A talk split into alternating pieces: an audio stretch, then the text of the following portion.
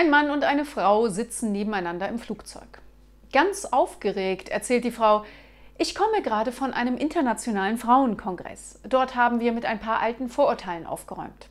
Nicht die Franzosen sind die besten Liebhaber, sondern die Polen. Und nicht die Italiener haben die längsten Penisse, sondern die Indianer.